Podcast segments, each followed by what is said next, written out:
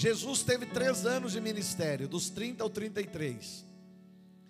Eu prego desde os 16. Já tenho 53. Então você faz as contas aí, quantos anos faz que eu já prego? Então eu tive mais tempo do que Jesus já no meu ministério do que ele teve. Então eu creio que eu já fiz mais obras do que ele já fez. O senhor já ressuscitou morto? Não, mas Jesus já me usou em outra área. Apesar que eu lembrava de manhã, quando eu era recepcionista, lá em Cosmópolis, na igreja com o pastor Valdir Facione, um dia eu estava de escala na recepção, e um rapaz passou mal, eu acho que ele teve um AVC. Imagina, eu imagino que foi um AVC. E ele começou a passar mal e ninguém com o carro ali, que, tinha, que alguém que tivesse o carro ali com a chave perto. Eu coloquei ele no meu carro, num corcelzinho 74, ungido. Onde parava, pingava óleo ali ungindo assim, onde parava. Cheio da unção aquele carro. Foi o qual minha esposa se apaixonou por mim pelo corcelzinho 70 e, 70 e 74, cor de laranja, que depois eu pintei de vermelho. É? Vê que coisa linda?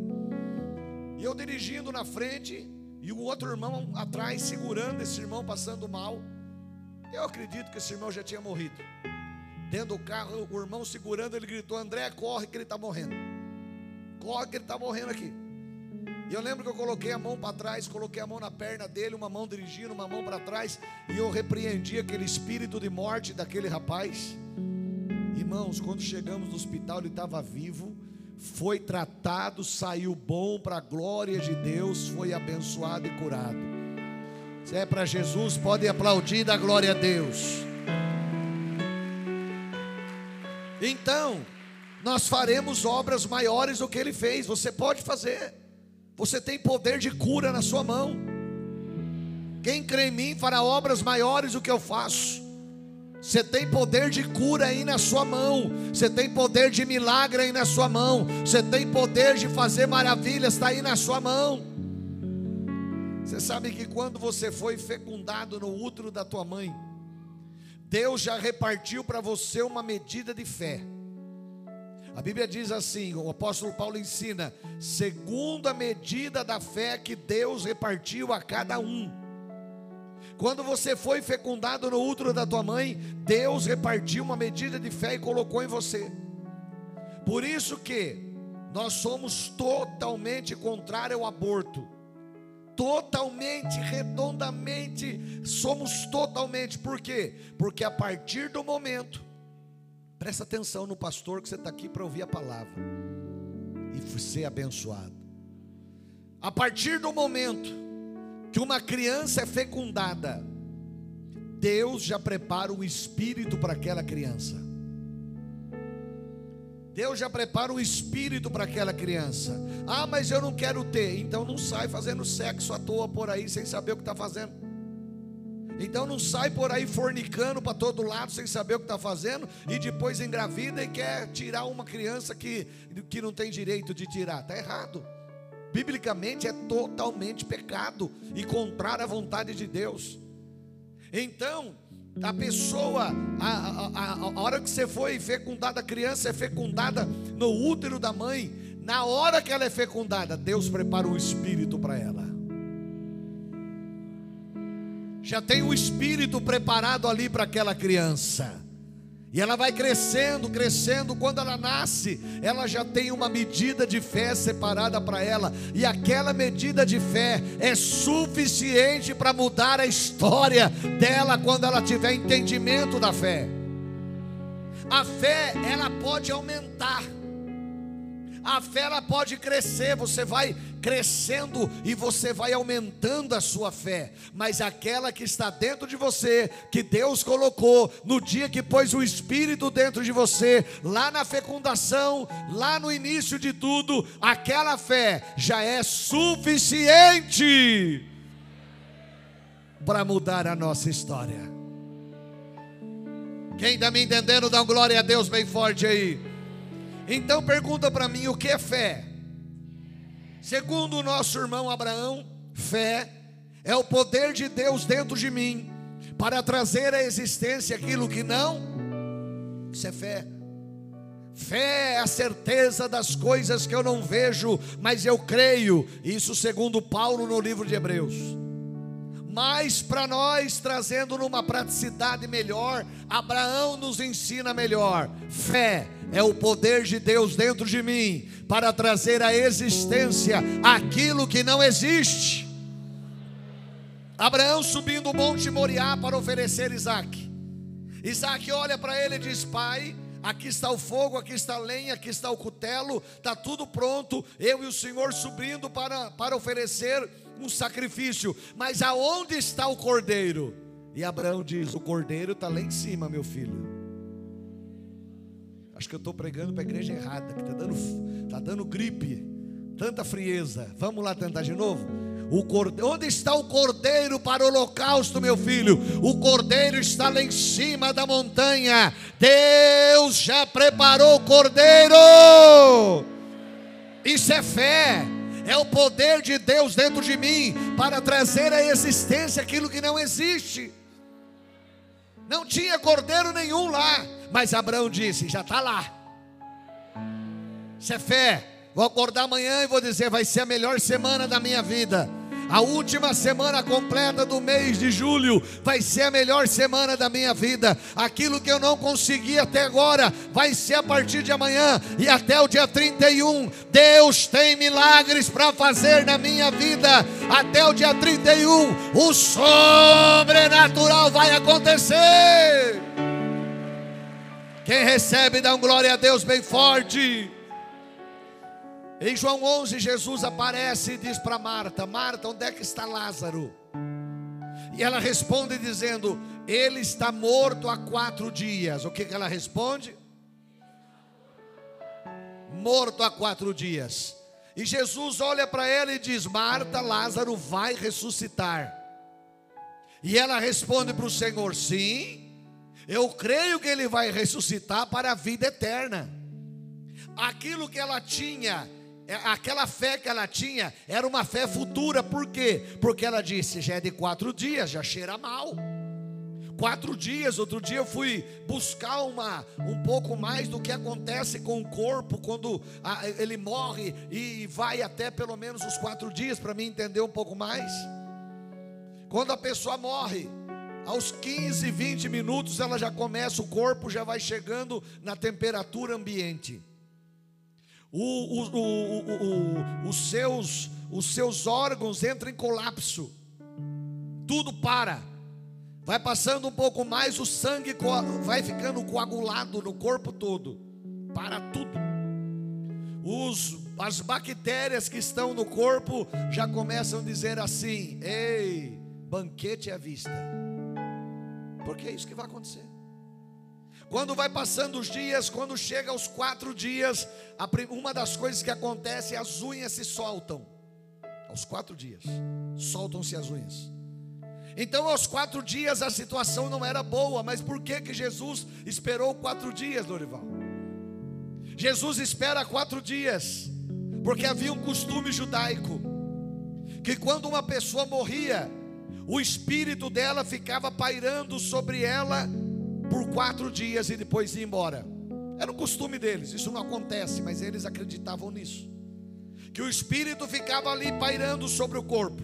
Então, se Jesus aparece no segundo dia, iam dizer: é nada, o espírito estava aí, entrou nele e ressuscitou, não foi nada não. Então Jesus tinha que provar que Lázaro tinha morrido mesmo. Quando Jesus chega para os judeus, o, o espírito já tinha ido embora. Então Jesus aparece e diz: Marta, ele vai ressuscitar. E aí ela diz: Eu sei que ele vai ressuscitar na ressurreição do último dia, ou da ressurreição da vida eterna. Marta tinha uma fé muito longe.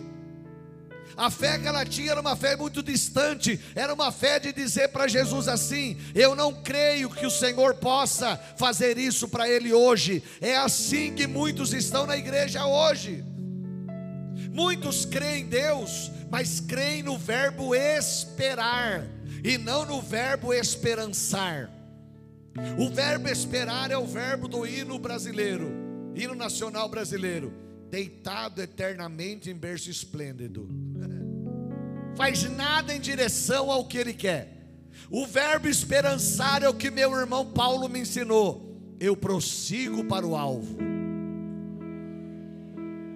Eu prossigo para o alvo para o prêmio da soberana vocação que é em Cristo Jesus, o nosso Senhor. Eu esqueço o que fica para trás e eu estou no verbo esperançar. Eu estou fazendo alguma coisa em direção. Aquela irmã, ela poderia ter recebido uma palavra de Deus, que Deus ia dar comida para ela, e ela poderia ficar com medo de ir até o mercado e ficar em casa e morrer de fome. Ela teve que ter a fé do verbo esperançar. Ela pega aquela, aquela oração, ela pega a sua sacola, vai até o mercado, enche de mantimento e diz: Deus vai prover. Deus vai prover, porque Ele falou comigo, e se Deus falou, Ele vai cumprir. Deus não é homem para que minta, nem filho do homem para que se arrependa. Se Deus prometeu, Ele vai fazer. Deus é fiel para cumprir a palavra dele. A palma é para Jesus, então bate palma com vontade. Dá um glória a Deus bem forte aí. E Jesus olha para ela e diz: Marta, você não está entendendo. Lázaro vai ressuscitar hoje e vai jantar conosco hoje. Vou tentar de novo. Ele vai ressuscitar hoje e vai jantar conosco hoje. E aí, Jesus chega na boca da sepultura, mandou tirar pedra. Marta chega de novo e diz: Senhor, está cheirando mal, já de quatro dias. Jesus diz: Marta, se creres, você vai ver a glória de Deus. Estou te falando, menina, para! E tirar a pedra.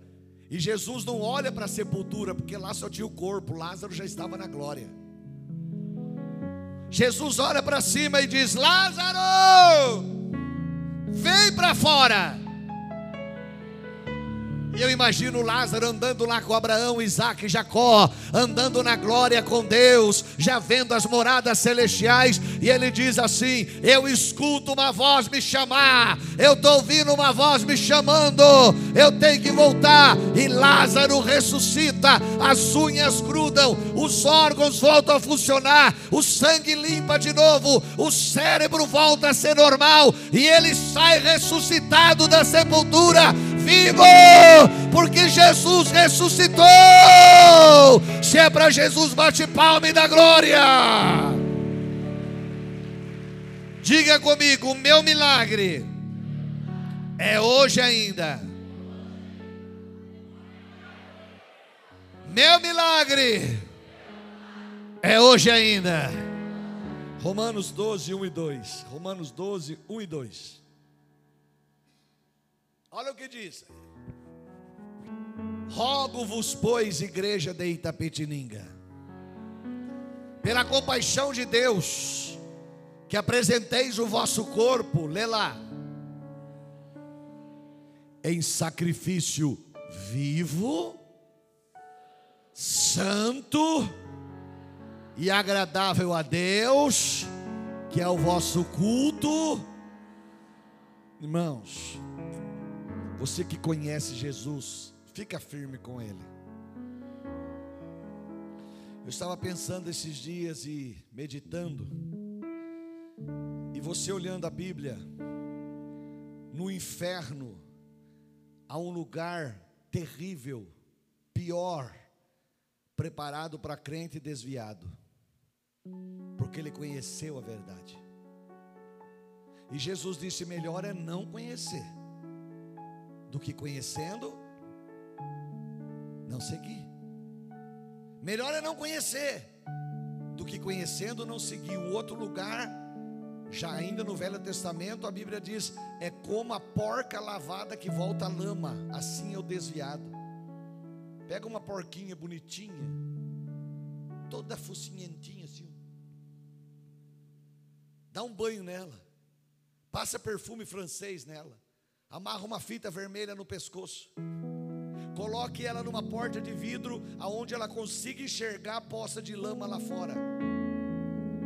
Irmãos, ela vai ficar desesperada, porque a natureza dela é lama, é sujeira. A natureza dela é lama, ela não quer ficar deitada no sofá assistindo o jogo com você. Ela quer lama, é a natureza dela. Ela quer sujeira. Se você abrir a porta, aquela porquinha cheirosa vai rolar na lama que nem doida e vai ficar feliz da vida. Assim é o espírito humano, ele quer voltar para o mundo. A Bíblia chega a dizer que é como o cão que voltou ao próprio vômito para comê-lo. Isso é nojento. Um animal que vomita e come o próprio vômito. Isso é nojento, até ânsia. Assim é a pessoa que conhece Jesus e desvia, volta para trás.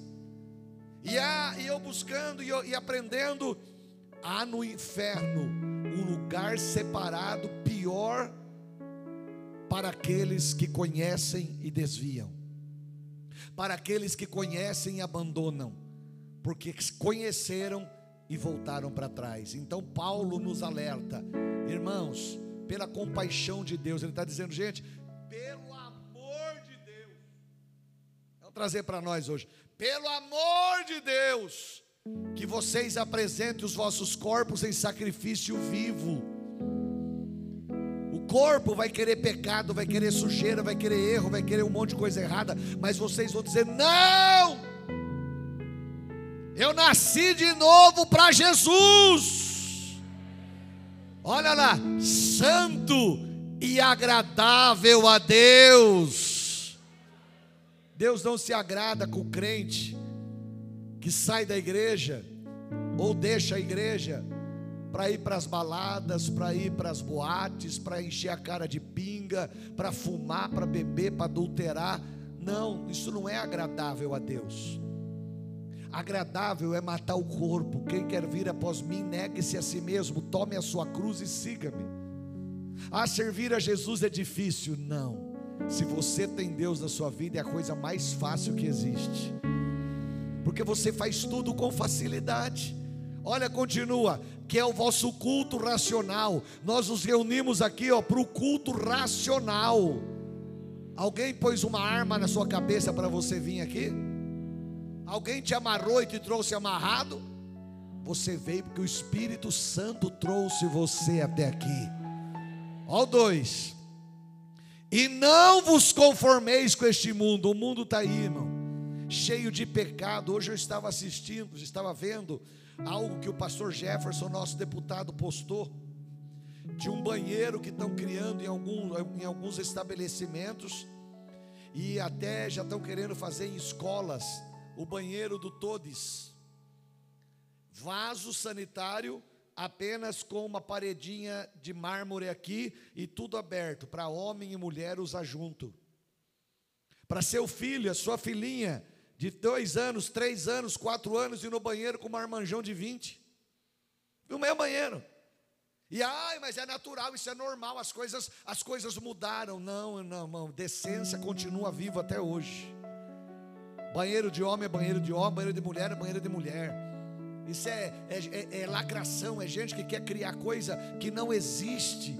Então o texto nos ensina: não se conforme com o que o mundo está falando, mas se transforme. Mude a vossa mente, mude a sua mente, irmãos. Mudança, às vezes a gente fala, meu pai tem que mudar. Será que é seu pai ou é você? A minha mãe tem que mudar. Será que é sua mãe ou é você? Ah, meu filho, a, a minha, meu filho tem que mudar. Será que é seu filho ou é você? Ah, meu marido tem que mudar. Será que é seu marido ou é você? A minha mulher tem que mudar. Será que é sua mulher ou é você? A gente pega o problema nosso, a nossa maneira errada de viver e joga no outro. Você sabe, Lorival? Chega dia 31 de dezembro, a pessoa faz um monte de promessa, né? Que agora eu vou fazer isso, eu vou fazer aquilo, agora vai ser assim. Vira primeiro de janeiro, a pessoa está fazendo a mesma coisa. A pessoa está fazendo a mesma coisa, as mesmas atitudes, a mesma mesquinharia, a mesma coisa, não mudou nada. E o texto diz que a mudança começa em mim.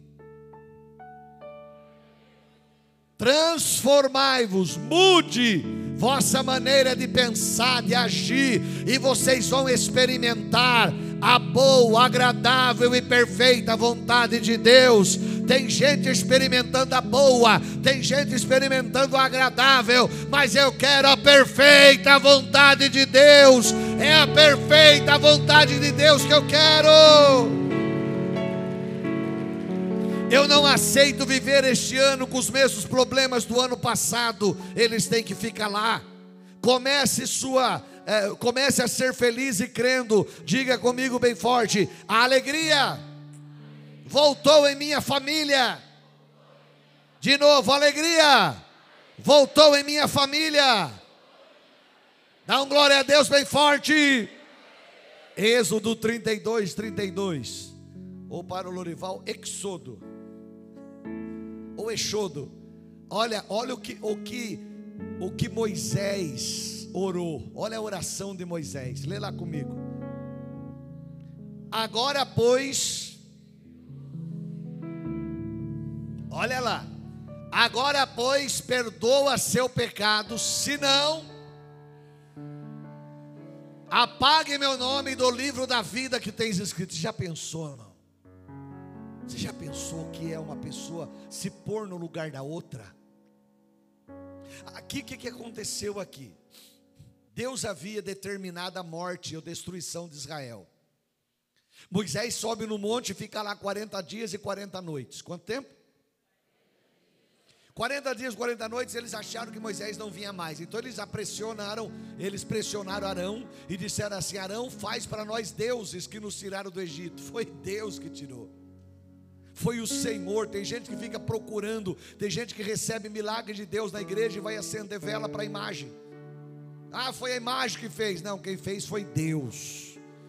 Uma imagem não pode fazer nada para você. Quem pode fazer é Jesus Cristo. Ele é o Senhor de toda a glória. Meu Deus não precisa ser iluminado por uma vela. É Ele que ilumina todo dia. Porque Ele é resplandecente como o sol na força do meio-dia. Ele é resplandecente como o sol na força do meio-dia. Diga aleluia. E Deus conversando com Moisés, Deus prepara uma tábua, escreve com o dedo dele os dez testamentos. Quando fez 40 dias, Deus falou: Moisés, desce lá, que o povo já se corrompeu. Desce lá. Moisés pega as tábuas, enfim, embaixo do braço e desce com as duas tábuas debaixo do braço e vem embora e pega Josué no meio do caminho falou: Josué, vamos embora. Josué, quando estava chegando, escutou o povo fazendo barulho. Josué falou: Olha, alarido de vencedores lá no meio do arraial. Ele de Moisés falou: Não é alarido de vencedor, não, é alarido de vencidos. O povo gritando: É quando Moisés chegou e viu o bezerro de ouro e o povo adorando o bezerro de ouro, ele pega as duas tábuas dos dez mandamentos, escritos pelo dedo de Deus, o homem mais manso que já existiu na terra, e ele pega aquele, e ele mói, pá, ele mói no chão, entra no meio do arraial, pega o bezerro de ouro, mói o bezerro, faz em pó, põe na água, faz o povo beber. O povo ficou com a garganta brilhando de ouro. E mói tudo. E Deus falou: sai do meio desse povo, que eu vou matar todo mundo. Ele se coloca nas mãos de Deus, ele se coloca na brecha e ele diz assim: Senhor, se o Senhor matar esse povo, risca o meu nome do livro da vida. Que posição de amor. Que posição ele podia dizer: Deus, mata mesmo. Eu vou ficar de longe, prepara a pipoca aí, que eu vou ficar vendo o fogo cair. Mas ele falou: Não, eu vou cuidar. Senhor, o Senhor não vai tocar nessa gente. Ele estava dizendo: Deus, risque o meu nome do livro da vida. Quem tem o nome riscado no livro da vida não tem mais salvação. Moisés falou: Eu não quero ir para o céu se o Senhor fizer isso. Ele se posiciona, ele se posiciona, ele orou forte, cobrando Deus da presença dele entre o povo, e o Senhor se manifestou para eles, perdoou eles e não matou ninguém. Josué um dia vai para a guerra, estava escurecendo, ele para no meio da, no meio do, da onde ele estava no campo de guerra e diz assim: Sol para, lua para. Ah, pastor, mas não é o sol, é a lua. não é o sol, é a terra que vira. Ele, Josué, ela sabia disso? Para ele era a terra, era o sol que virava. E o tempo. O tempo para. E ele destrói os inimigos. Depois o tempo volta a virar. Aquele dia não escureceu, porque Deus ouviu a voz de um homem. Sabe o que é isso? Vencendo pela fé em Deus. De uma mulher foi orar a Deus, chamada Ana. Ela vai orar a Deus, porque Deus gosta de gente ousada. Deus gosta de gente corajosa, de gente fiel. Ela vai orar, ela não chega para Deus dizendo: Deus, tadinha de mim, eu não consigo engravidar, judiação de mim. Irmãos, Deus tem seus planos. Deus tem seus planos. A Bíblia diz que quem impediu Ana de engravidar foi Deus. Quem? Deus. Deus tinha um plano. Se Deus deixasse ela engravidar normalmente, como Penina engravidava, a outra mulher de Eucano, o marido delas, que lá podia ter várias mulheres, ele tinha duas, ela seria apenas uma competidora de Penina. Se Ana tivesse filhos, ela seria apenas uma competidora de, de Penina. Mas Deus tinha um plano na vida dela. Às vezes Deus não, não te dá algo que você anda pedindo, para você não ser igual aos outros. Porque Ele tem algo melhor para fazer na sua vida. Você vai ser igual aos outros, você vai ser a mesma coisa, você vai ser do mesmo jeito. Ele está dizendo: Eu vou te deixar melhor, eu estou guardando o melhor para você. Ana vai orar, Tiago. Ela não chega dizendo: Tadinha de mim, judiação deu. Não. Ela diz: Senhor, tu és aquele que mata e ressuscita. Tu és aquele que abate e aquele que levanta. Tu és aquele que tira o homem do pó e coloca ele de pé entre os príncipes. Eita glória! A oração dela não era uma oração de coitadinha, mas era uma oração de gente vencedora. E Deus ouviu a oração dela, e Deus deu para ela um filho que ela colocou o nome de Samuel, o maior profeta que Israel já teve. o homem que ungiu o primeiro e segundo rei de Israel. Deus precisava de um profeta, Ana precisava de um filho. Deus uniu o útil ao agradável. Deus vai te dar algo que vai ser útil também para a obra dele. Deus, me dá um emprego bom. Eu quero um emprego melhor. Tá bom, você vai ser dizimista? Não, o que eu ganho agora é pouquinho. É quando eu ganhar mais eu vou ser. Vai ser nada. Se você não dá quando ganha um salário mínimo, se Deus te der um salário de 5 mil, você vai dar? Nunca. Seja fiel com o que você tem agora. Não, porque se eu ganhar na loteria, eu vou ajudar os pobres. ah, conversa fiada. Comece a fazer com o que você tem agora. Se Deus me der muito, eu vou fazer, mas agora eu não posso. Comece a fazer agora. Jesus disse: ser fiel no pouco e no muito eu te colocarei. Quem não é fiel no pouco, também não vai ser no muito. Se o cara não dizima 200 hoje, ele vai dizimar mil amanhã? Claro que não, vai fazer conta. Se não dizima duzentão hoje, vai dizimar mil amanhã? Nunca. Então a pessoa continua indo devagar. Quando Deus te dá algo, é para você colocar a obra dele no meio. Você é um ajudador da obra. Você é alguém que diz: Eu estou comprometido com a igreja. Pastor, o senhor comprou mais um terreno aqui para guardar o meu carro. Ou eu não tenho carro ainda, mas quando eu tiver, eu vou guardar aí. Então eu vou contribuir sim, eu vou ajudar a minha igreja. Davi disse lá em 2 Crônicas: Ele disse assim: Eu separei para a casa do meu Deus o melhor que eu tenho na minha vida. E ele oferece ao Senhor. Deus gosta de gente ousada. Dá um glória a Deus aí. Os homens e mulheres da Bíblia não deram segunda chance ou segunda opção a Deus. Eles oraram tão forte que trouxe Deus aqui na terra para resolver o problema deles. Fica de pé no seu lugar e recebe aí. Deus vai restituir sua vida em todas as áreas. O seu milagre é neste ano ainda. Estamos aí no começando o segundo semestre. O que não deu certo no primeiro semestre vai dar certo agora no último semestre. O que não deu certo até junho, Deus vai fazer até dezembro. Ah, eu queria uma igreja viva para dar glória a Deus. O que você não conseguiu até junho, Deus vai fazer até dezembro. Diga comigo, Deus restitui na minha vida em todas as áreas. Agora eu profetizo: o seu milagre é neste ano ainda.